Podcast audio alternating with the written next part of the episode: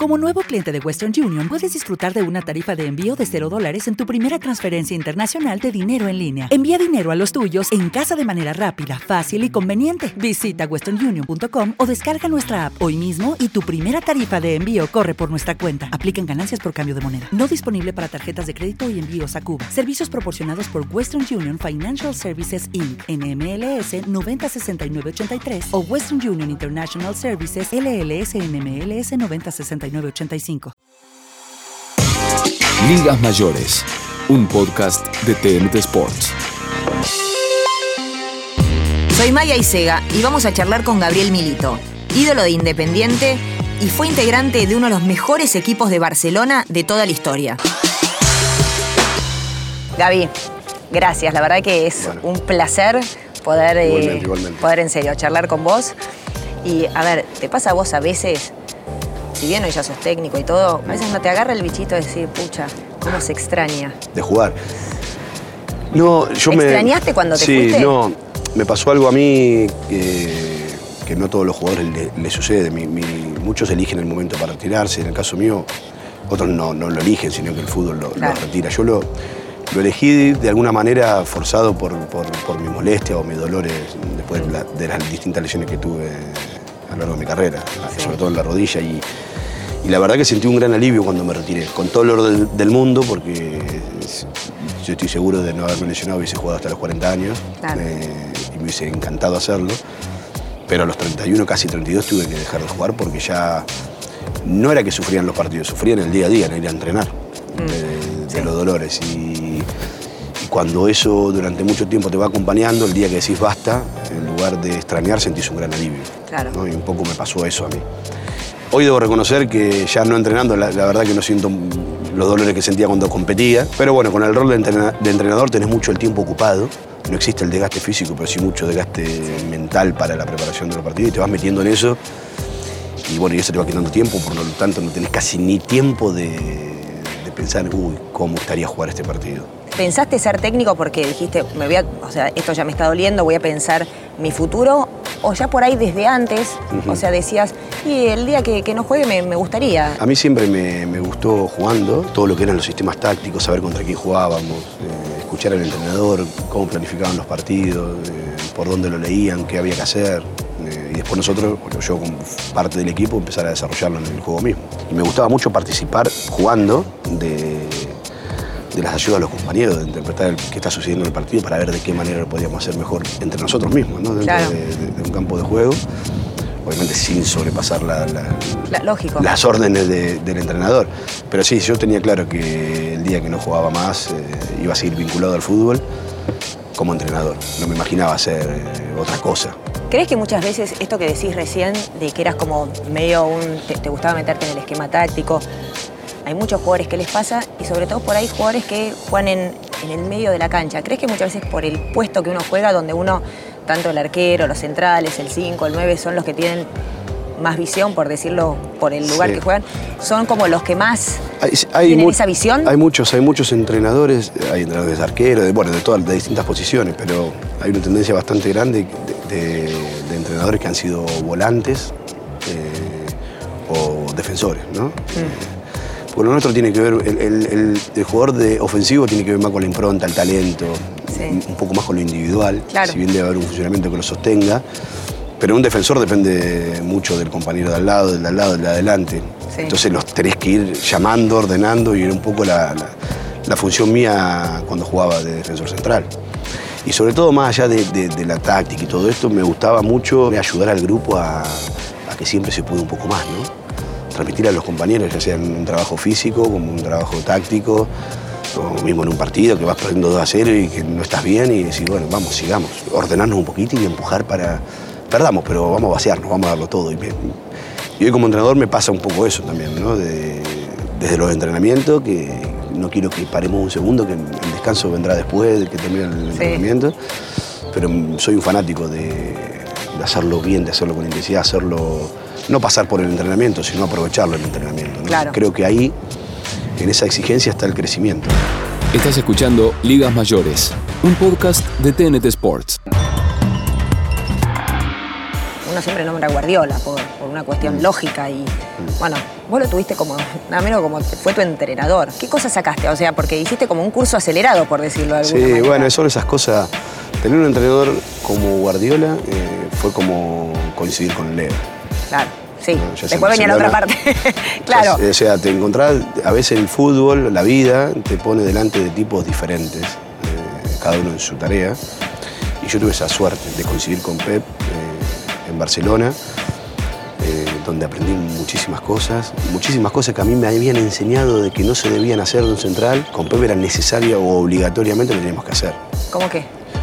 Sí, esto de, so- sobre todo jugando en el Barça, ¿no? Esto de que el central, además de la función de defender, de darle seguridad al equipo, de ganar los duelos y todo lo que ya sabemos que tiene que hacer un defensor, Sí. desarrollarte más como jugador y decir, bueno, también sos un, un jugador que ataca. Yo le voy a dar mucha importancia al inicio del juego desde los centrales y necesitamos que conduzcan, que se metan, que se hagan volantes. eh, no están solo para defender. Claro. Vamos a, a asumir un compromiso más que es defiendo, pero además en ataque también colaboro. Empiezo a meter uno, ser uno más en el medio. Claro, y a mí eso de chiquito me gustaba, lo hacía, ya en inferiores, en infantil, en independiente, y los técnicos me decían, no, no, Gaby, no, vos defendés, no conduzca, porque si la perdemos, en los espacios que quedan atrás. Y a mí me gustaba esto de hacer. Y, y recién, me- digamos, el primer entrenador o el único entrenador que me lo permitió y me, casi que era una obligación para él hacerlo, fue con Pep, y yo ya tenía 26, 27 años en Barcelona, donde coincidimos. Y yo digo, "Puf, después de tantos años, qué bueno que coincidí con un entrenador que, que justamente a los defensores centrales le pida esto. Claro. O una de las cosas, no es la única, pero una de las cosas que le pida. Y bueno, y a partir de, de eso y después de otra cosa y otra cosa, nos abrió la cabeza y nos hizo entender otra manera de ver el fútbol, que tiene mucho más que ver con el fútbol moderno, el fútbol actual. Si bien hay muchas corrientes futbolísticas, hay una clara tendencia de, hacer muchas de las cosas que él ya nos venía diciendo a nosotros en, Barcelona, que lo hizo en Bayern Múnich, que lo hizo, lo está haciendo ahora en Manchester City. Eh, y sobre todo va creando, va creando escuelas, ¿no? porque al jugador le llega lo que él le dice, corroboramos que funciona cuando lo ponemos a hacer. Claro, y después cuando eso funciona y sale bien, decir que esto- este es el camino, no quiero cambiar. ¿no? Claro. Eh, obviamente que cada país, cada fútbol, cada equipo, cada, eh, son, son mundos aparte. Sí. Es que hay cosas que se pueden repetir en todos lados. Pero sí ciertas cosas que pueden funcionar. Hay muchas cosas que yo le pido a mis jugadores que lo aprendí lógicamente con él. Estás escuchando el podcast de Ligas Mayores. Hoy no está acá con nosotros Milito, que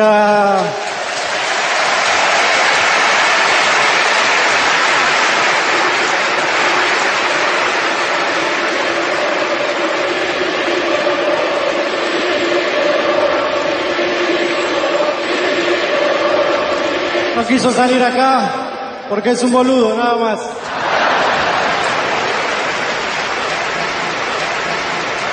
Pero a pesar de que hoy no está acá, estuvo siempre al lado nuestro, apoyándolo. Tuvo un año muy complicado y en todo momento estuvo con nosotros. Por eso, esto es de él también.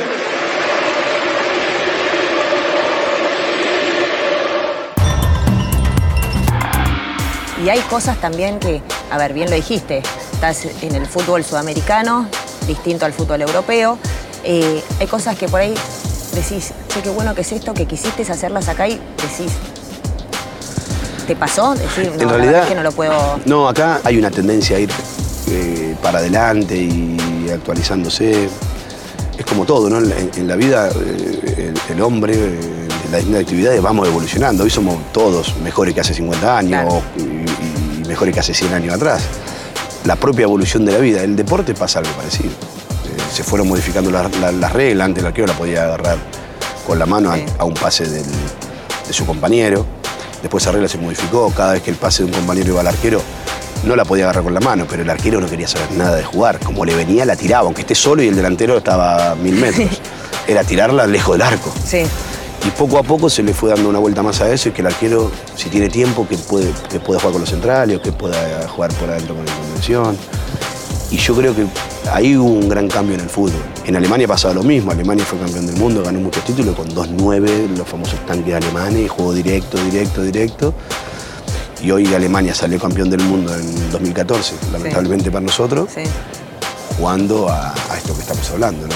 Se alejó de un poco del juego directo, apostó mucho más a los jugadores con buena técnica, jugadores ágiles, eh, le quitaron o le dan valor, pero el mismo valor que le daban antes al, al jugador fuerte, hoy le dan espacio al jugador que juega bien, al talentoso, los Osil, los Philip Lang. Creo que el, el fútbol va evolucionando hacia ese lado. Si bien hay equipos que ganan haciendo todo lo contrario, y porque fútbol y está muy bien. Acá en Argentina poco a poco se empieza a ver y cada vez más, ¿no? Con, Sí. con- con equipos que, que van proponiendo eso. Pero culturalmente todavía no estamos preparados de- del todo, ¿no? Cada vez que hay un pase al arquero, la gente tiene ese temor de que si la perdemos no meten el gol. Pero bueno, yo creo que con el tiempo al final nos vamos a ir acostumbrando. Bueno, a ver, de hecho, como pasó en el Mundial de Rusia con, Claro. con Caballero que parecía, o sea, nada, Sí. mala suerte, Sí. o sea, pero lo han puteado en El, 20 sí, idiomas, pobre. el problema, el problema es- son primero los riesgos que cada uno quiere correr y segundo, no es que salir jugando esté mal. El salir jugando mal es lo Claro. que está mal, ¿no? A ver, y te llevo esto a la Argentina, que por ahí muchas veces vos decís, bueno, me gustaría arriesgar contra este equipo, pero ¿qué es la contra que tenés? Que acá también tenés mucho resultado. ¿Podés llegar a hacer todo lo que vos querés? O a veces decís, no, bueno, va, esto me encanta, pero no lo voy a hacer porque ahora necesito ganar, porque si no pierdo mi laburo, ¿me entendés? Sí, claro, lo que pasa es que yo creo mucho en los proyectos, pero los proyectos lo van sosteniendo los resultados. Sí. No es que vos, ah, bueno, querés un proyecto, ¿cuándo vamos a jugar bien? De acá a un año. O de acá a seis meses. Sí. Estos seis meses, si perdés los partidos, no pasa nada. Es mentira. Claro. Tenés que ir consiguiendo. Al final, necesitamos tiempo. Y el tiempo solamente te lo van dando los resultados. Sí. Los buenos resultados. Cuando van encadenadas derrota, derrota, tras derrota, todo puede estar bárbaro, pero el fútbol te pide el resultado ya. Después cada entrenador tiene que hacer aquello que, que- que le gusta, que siente y que cree que es la manera para ganar. Porque todos jugamos para ganar, ¿no? Pero yo siempre digo que los equipos que descienden en el fútbol argentino, generalmente esos equipos asumen cero riesgo, supuesto cero riesgo con el, hecho de la salida, esperan atrás, juegan 4-4-2, y nada, salís jugando, todo pelotazo largo, y descienden descienden de categoría. No descienden por salir jugando, por proponer un juego eh, con vocación ofensiva. Todo lo contrario, son más bien conservadores. A ver si rascamos un punto de acá, otro punto de allá. O si podemos ganar de contragolpe alguna vez. Sí, juegan a eso, pero descienden también. Y eso también hay que hablar. Es. Claro. decir, ¿y qué pasaba si proponíamos algo más? Igual descendíamos o igual nos salvábamos, no se sabe. Claro.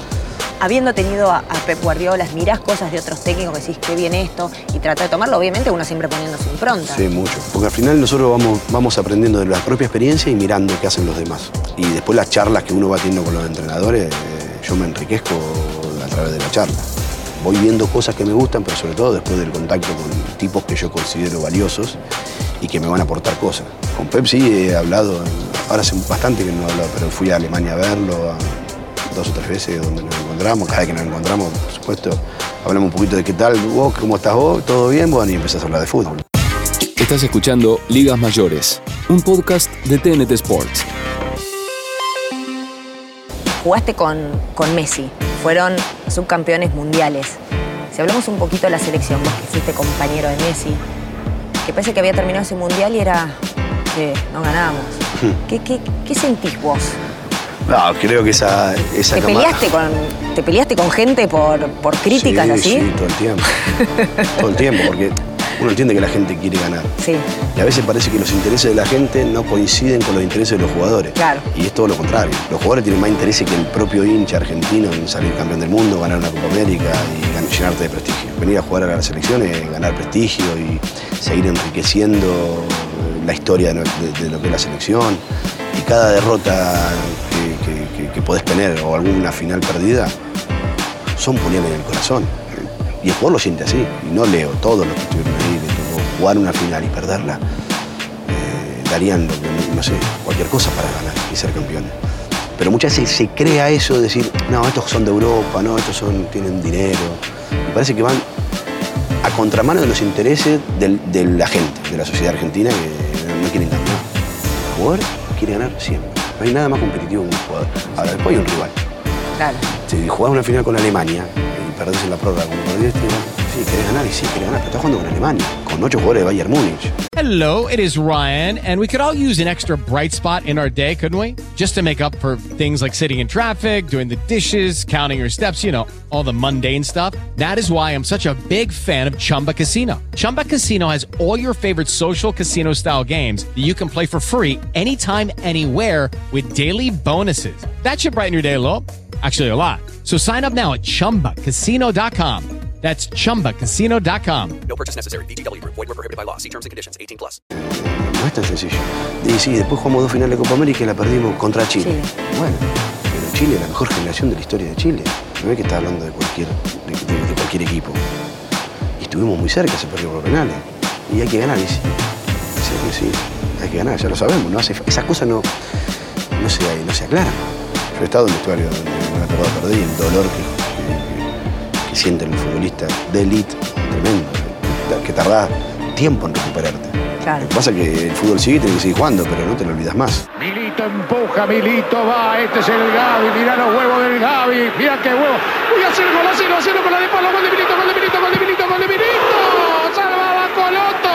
Todos los aplausos, todos, hasta yo también lo aplaudo al Gaby Milito. ¿Y qué le pasa al jugador? Porque uno obviamente lo vive desde otro deporte que es nada que ver con el fútbol, años luz, que te pueden criticar tres y, y lo lees y te pega en el corazón. Eh, ¿Cómo es ustedes? Vos como jugador y también como técnico, porque vos eh, viviste las dos cosas, o sea, como jugador te tocó ganar, te tocó perder. No te puedes preparar a, a- a la crítica de todo eso, más allá que uno se acostumbra a que esto pase en el fútbol, más allá que está mal y todo lo que, lo que sea, pero pasa. ¿Te llegas a en algún momento decís, me puedo anular de todo? Y hoy como técnico también, ¿no? Porque ganas dos partidos, sos el mejor del mundo y los perdés y Sí. parece que no, no sabes de fútbol. Las críticas le duele a todo el mundo. Es mentira. Muchas veces decimos, no, bueno, de mí que digan lo que quieran, total. No, eh, porque si te hablan mal de lo que estás haciendo, quiere decir que la cosa no va bien. Entonces ya eso es un- una señal. Después empezás a profundizar, ¿qué es lo que están diciendo de mí que a ver qué va mal? Y ahí hay una diferencia conceptual enorme, a mí me pasa por lo menos. Entonces yo optás por muchas veces no escuchar nada, porque los puntos de vista son muy diferentes. Claro. Y bueno, un poco te, te aislás porque a todos nos afectan las críticas. Por lo repito, no es, no- no- es mentira que, ah, me critican, bueno, yo soy fuerte y me la aguanto. No, tenés que seguir adelante porque tenés que seguir adelante, Claro. pero prefiero que nos elogien antes que nos critiquen. Esto es así. Hoy por hoy, los medios de comunicación tienen una importancia muy grande. Siento que cada vez son más los medios de comunicación. Creo que hay una pelea muy grande por, porque es un gran negocio, hay una pelea muy grande por el rating.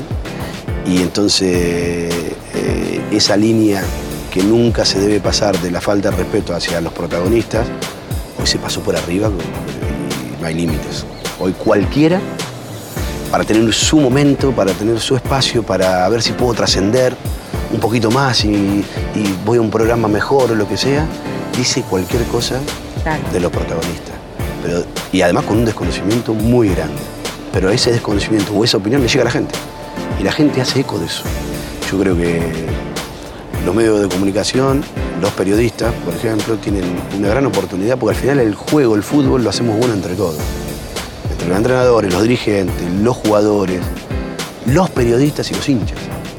Una vez en la derrota ve mensajes ¿no? que va escuchando por los programas, por los- las radios. Yo, Sí. ¿y cómo después no, no va a haber eh, violencia en un estadio de fútbol? ¿Cómo no- si vivimos agitando a la gente, le sembramos el pánico, le hacemos sentir que el jugador es una mierda, Sí. con lo que vamos diciendo de ellos, y, y está lejísimo la realidad, pero la gente piensa eso que le están contando. Y yo contra esas cosas no, no, no, no, puedo, no puedo. Pero responsables somos los protagonistas, los entrenadores, los jugadores, que después vienen esos mismos, esos mismos periodistas o esa misma gente a hacer una entrevista y se la damos como si nada. Y también me ha pasado, con, no a, a mí seguramente, pero con otros compañeros, de que no han dado una nota a fulano y como no me la diste, solamente por ese motivo y se la diste a este otro, sos un enemigo y para mí a partir de ahora está todo mal. Y eso pasa, pero la gente no lo conoce. Y está bueno que se lo contemos para que también Claro. la gente lo, lo- lo sepa y pueda discernir un poco entre lo que está bien y está mal y qué mensaje siempre hay detrás de, de cada opinión. O qué es lo que, cuáles son las intenciones. Estás escuchando Ligas Mayores, un podcast de TNT Sports. Gabriel Milito, ídolo de Independiente e integrante de uno de los mejores Barcelona de la historia. A ver, y justamente vos te querías tener una casa donde los antagonismos estaban a flor de piel, porque era Independiente, Racing. ¿Cómo se vivía todo esto en tu casa? Con normalidad, porque al final de muy chiquitos los, los dos hicimos nuestro camino. Obviamente que mis viejos no imaginaban que íbamos los dos a llegar a primera, uno de Racing otro de Independiente, que nos íbamos a enfrentar, que íbamos a tener la suerte de ser campeones con, con los, con los clubes donde empezamos nuestra carrera y la terminamos. Por ahí es más llamativo la imaginación de la gente, dice, ¿cómo será? Yo dormía con Diego de soltero, uno al lado del otro, y ya los dos jugábamos en primera y nos hemos enfrentado, y a la noche dormir en la misma pieza, uno al lado del otro, y nos habíamos matado a la tarde en el clásico, ¿no? Pero para nosotros era ya algo, no, lo tomamos con mucha naturalidad, no, no era algo especial. Jugábamos de chiquitos juntos toda la vida. Sí para la gente, sí para esto del fútbol. Qué, qué raro es que dos hermanos coinciden. y además, no es que jugábamos los dos defensores o los dos delanteros que no te cruzás. Claro, se cruzaban Era todo, constantemente. contacto Claro. todo el tiempo. Pero la llevábamos así, de forma natural, normal. ¿Y cómo, era, ¿Y cómo era cuando estabas en, en la cancha? ¿Se puteaban? Se, o sea, como que por ahí Sí. muchas veces uno piensa que con el hermano es como. Y al contrario, por ahí hasta más, porque es tu hermano y. Dale, no hemos peleado, pará. no, no- nos peleamos, nos peleamos en algunos, en algunos clásicos. Sí, sí, no. sobre todo en un clásico nos, nos peleamos. Pero ¿Y se- nos para peleábamos. seguir en la casa después? Sí, seguía, Sí. seguía en casa. y- pero la pelea típica de que tenés con cualquier Obvio. hermano, nada más que nosotros lo llevamos a un clásico, una locura. Claro. Pero de esa pelea que hemos tenido 150 a lo largo de la vida en el patio de casa. Sí. De pero de matarnos a, a palos, ¿no? De chiquitos.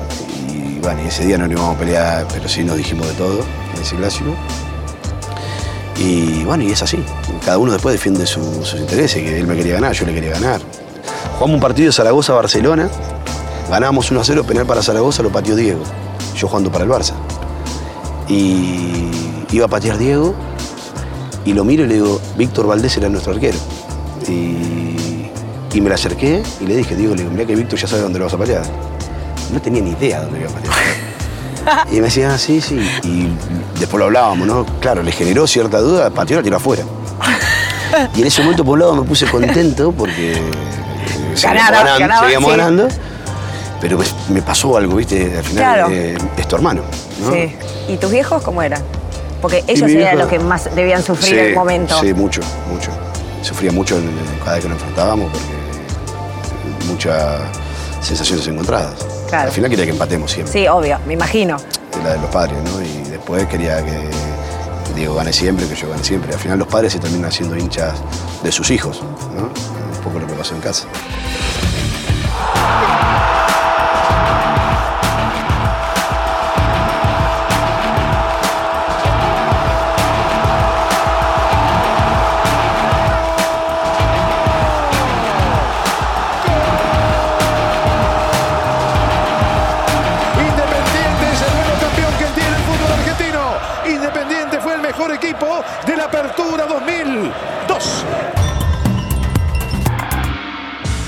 Selección, eh, jugaste en Barça, pero la realidad, sos un tipo muy importante para el fútbol argentino. Luché mucho para que me fuera bien y todo lo que hice lo hice con, mucha dedicación, con mucha pasión, con un, era para mí ir a entrenar, pero no en primera división, sino ya de ir a entrenar eh, cuando empecemos las juveniles, eh, ya era, para mí era una sensación inigualable.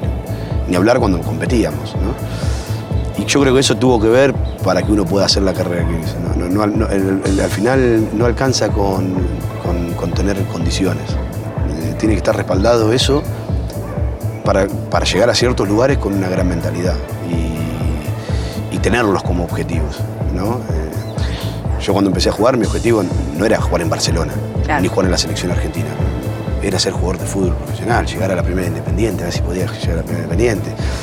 Cuando conseguí, cuando conseguí eso, bueno, eh, consolidarme en la primera independiente, hacerme un tipo, a ver si puedo conse- conseguir ser un jugador importante dentro del equipo. Y a medida que vas, estos pequeños logros o estas metas que las tenés que tener para estimularte, ahí a corto plazo, y después una vez que vas cumpliendo eso, vas, vas bueno, a ver, una vez que me consolidé en el 20, mi, ya mi sueño era debutar en la selección argentina. Y lo hice con 20 años con Bielsa de entrenador, que para mí, Cholo Simeone, con el Monoburo, con Ortega, con, bueno, con todos esos jugadores. Y Sí. yo tenía 20 años recién cumplidos, estaba ahí con ellos jugando, debutando en la selección mayor. Después a los tres meses me lesioné y ahí ya la carrera, si bien pude seguir jugando muchos años, pero ya fue el primer golpe, me costó muchísimo recuperarme, logré recuperarme. Una vez que me recuperé dije, bueno, ahora quiero ser, antes quería ir a jugar en Europa, como cualquiera, pero antes de irme quiero ser campeón con Independiente, que era mi club, y lo conseguimos en el 2002. Después me terminé yendo a Europa y, bueno, y todo eh, es así. Si Sí. no, si vos conseguís un objetivo y te quedás con lo que conseguiste y no tenés otro desafío por delante, no te- yo necesitaba de, de estímulo, de, de intentar ir por más, siempre cumpliendo primero con ese objetivo. Por eso digo, mi sueño no era ir al Barcelona cuando todavía no había jugado en la primera independiente. Claro. Mi sueño era jugar en la primera independiente. Y después mi sueño no era jugar un mundial, era llegar primero a la selección argentina, debutar y después si podía y me iba bien, bueno, a ver si puedo jugar un mundial Claro. o una. Y me pasó eso. Después llegar a Europa y, y fui a Zaragoza y bueno, a ver si acá en Zaragoza puedo jugar, puedo ser titular, tener continuidad para ver qué tal va. Obviamente siempre está la, la posibilidad de, de pelear o ganar título y tuvimos la suerte de hacerlo. Y cuando ya te consolidás ahí, bueno, ahora por qué más, ¿viste? Bueno, me encantaría jugar en un club grande para jugar Champions, para empezar a jugar con los mejores, ¿no? Los mejores del estadio, contra los mejores rivales. Y eso fue el estímulo constante mío para, para hacer la carrera que, que hice. No, no, por eso digo que no alcanza solamente con, con, digamos, con, con- con lo que vos ya traes, que son las condiciones, sino te- debe ser acompañado con una gran mentalidad. Mm, Y todos los jugadores que llegan a esos lugares, todos, tienen una gran mentalidad sí. una gran mentalidad. Eh, Leo, en ese sentido, es una bestia competitiva y gana y vuelve- quiere volver a ganar y si lo gana se pone súper mal. Hay que ah, tratar con todo lo que ya, título que ya gané, si este no lo gano no importa, ¿no? Ganó cinco balones quiero el sexto y fue por el sexto y lo consiguió. Y ganó Champions, ganó otra Champions, quiero la cuarta y la consiguió. Y en la selección le pasa lo mismo. Hace exactamente todo igual. Bueno, no- no- no- no se dio esto de ganar, pero estuvo muy, muy cerca. Claro. Él y toda la generación de esos chicos que, que han hecho Sí. campañas muy buenas sin tener esa dosis de suerte que a veces también es necesaria para poder coronar. ¿no? ¿Y te sigue sorprendiendo, vos que jugaste con él, cosas que hace Leo adentro de la cancha? Te sorprende, pero al mismo tiempo te deja de sorprender porque como lo venimos viendo hace 10, 12 años, hacer cosas inimaginables Claro. y de forma continua, continua, continua, es algo extraordinario. Pero él lo hizo algo natural. El día que hace un gol, ah, Messi hizo un gol. Bueno, hizo un gol. No, no, no, digamos, hoy la noticia es que Messi hizo un gol. Sí. O si hay un partido que el Messi no hizo un gol. Eh, pero a mí, a mí de Leo me encanta lo que él, obviamente como jugador como es, pero la mentalidad que tiene. La menta- esa mentalidad, ese, ese deseo de cada vez más y más y más con todo lo que ya logró. Y lo va a seguir haciendo porque es su naturaleza hasta el último día que juega el fútbol. Estás escuchando el podcast de Ligas Mayores.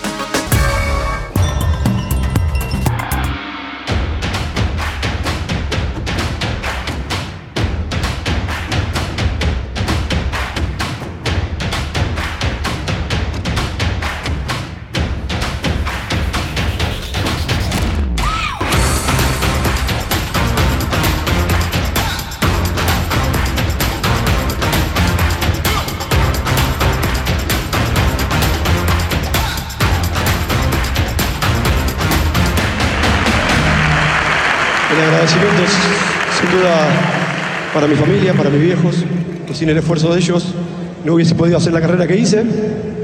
A mi hermosa familia, a mi mujer, mis hijos, por estar presente. A todos mis amigos del fútbol, de la vida y sobre todo, y sobre todo mi abuelo, mi abuelo Antonio, que me metió la pasión por Independiente, por el glorioso Independiente. Los quiero mucho, hasta siempre. Chao. Bueno, eh, Gaby, la verdad es un Bueno. placer enorme, un honor poder haber charlado con vos. Muchísimas Sos gracias. Súper importante, o Bueno. sea, te admiro mucho. te Bueno, agradezco, Fue un te honor agradezco, enorme. Muchísimas gracias, igual para mí. Esto fue el podcast de Ligas Mayores. Escucha más de ligas mayores y otros contenidos en las playlists de TNT Sports.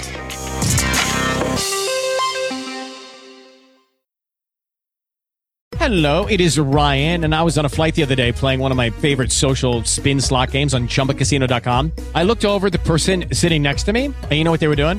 They were also playing Chumba Casino. Coincidence? I think not. Everybody's loving having fun with it. Chumba Casino is home to hundreds of casino style games that you can play for free anytime, anywhere, even at 30,000 feet. So sign up now at chumbacasino.com to claim your free welcome bonus. That's chumbacasino.com and live the Chumba life. No purchase necessary. Group. Void were prohibited by law. See terms and conditions. 18 plus.